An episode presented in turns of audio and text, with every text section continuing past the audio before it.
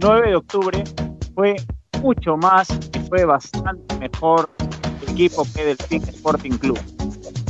Desde el primer minuto salió a tener el balón porque la idea era anotar cuanto antes.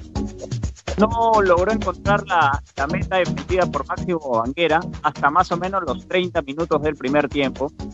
Sin embargo, a partir de este momento se abrió por completo el juego así que a los 35 el panameño Ricardo Phillips con un derechazo desde fuera del área batió al portero de la selección ecuatoriana. Después de eso el partido se puso un poco intenso, un poco rocoso, a tal punto que el arquero Banguera fue amonestado por estar en una gresca con el delantero de 9 de octubre, Newton Williams. A los 40 minutos, Dani Luna, el capitán del cuadro de 9 de octubre, anotó un muy buen gol, es una gran combinación por el lado derecho de su ataque, en la que participaron el uruguayo Mauro Dalbus y el delantero William.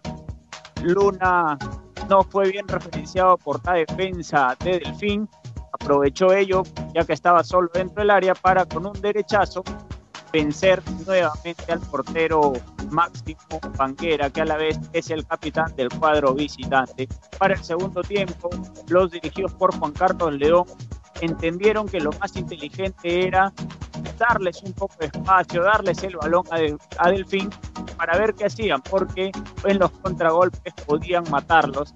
Y así fue.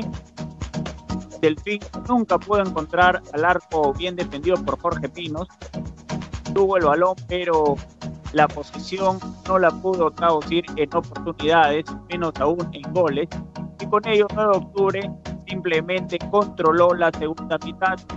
Por ahí, Guillermo Sanguinete, el entrenador Cetacio, hizo algunos cambios.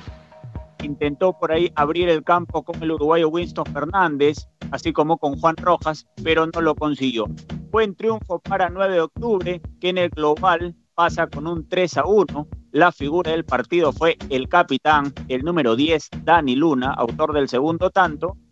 Y como un dato, tenemos que este fue el único encuentro en el que se enfrentaron debutantes en la Copa Sudamericana y con esto el cuadro albiceleste pasa a la fase de grupos de la Copa Sudamericana.